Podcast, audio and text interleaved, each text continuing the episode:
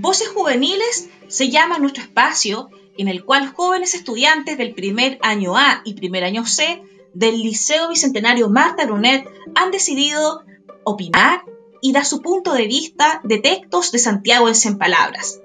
Comenzó como un desafío, pero ahora es un deleite poder compartir con ustedes muy buenos trabajos de mis jóvenes estudiantes. Mi nombre es Alejandra Troncoso y les invito a escuchar a los protagonistas.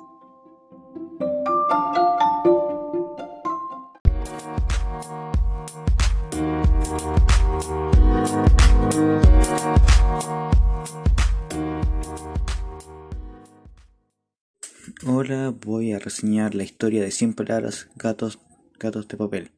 Primero voy a resumir la historia que empieza contando una niña que no le dejaban tener gatos y entonces los dibujaba y los guardaba.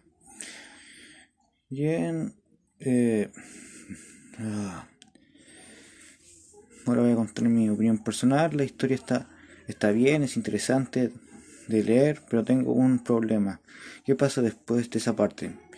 y también tengo algunas conclusiones que llegué leyendo de forma más analítica como qué tipo de eh, qué da de expresar el texto yo creo que ese es el deseo de una niña de tener un gato y como no puede tenerlo tener un gato entonces lo dibuja para ser feliz y por, y por qué la autora escribió esta, esta historia yo creo que fue una experiencia personal o de alguien cercano y y por eso el autor se inspiró en esa, en esa historia.